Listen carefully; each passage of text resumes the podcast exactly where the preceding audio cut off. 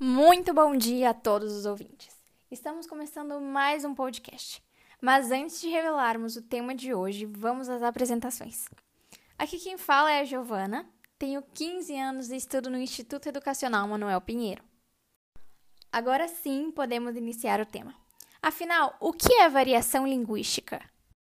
Variação linguística é a capacidade que a língua tem de se transformar e de se adaptar de acordo com alguns componentes. Uh, mas qual componentes seriam estes?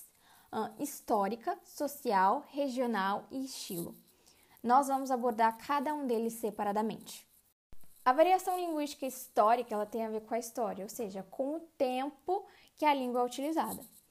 Bom, durante todo o período histórico do Brasil, a nossa língua portuguesa uh, foi se modificando ao longo do tempo.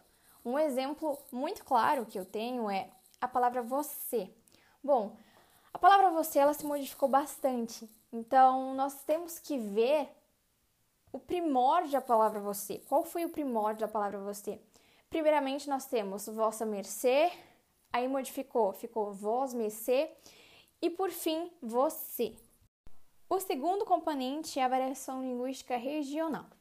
Ela tem a ver com as palavras ditas em regiões diferentes, mas que representam as mesmas coisas. Por exemplo, a palavra aipim provavelmente você não conheça, dependendo da região em que você mora, mas nós podemos traduzi-la para mais, dois, mais duas variações: mandioca ou macaxeira. O próximo componente é a variação linguística social, que tem a ver com os grupos sociais mesmo. Por exemplo, idade, sexo, classe social e grupos sociais.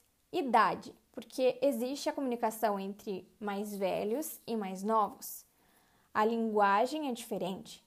Sexo, porque o masculino e feminino também têm uma linguagem diferente, uma comunicação diferente.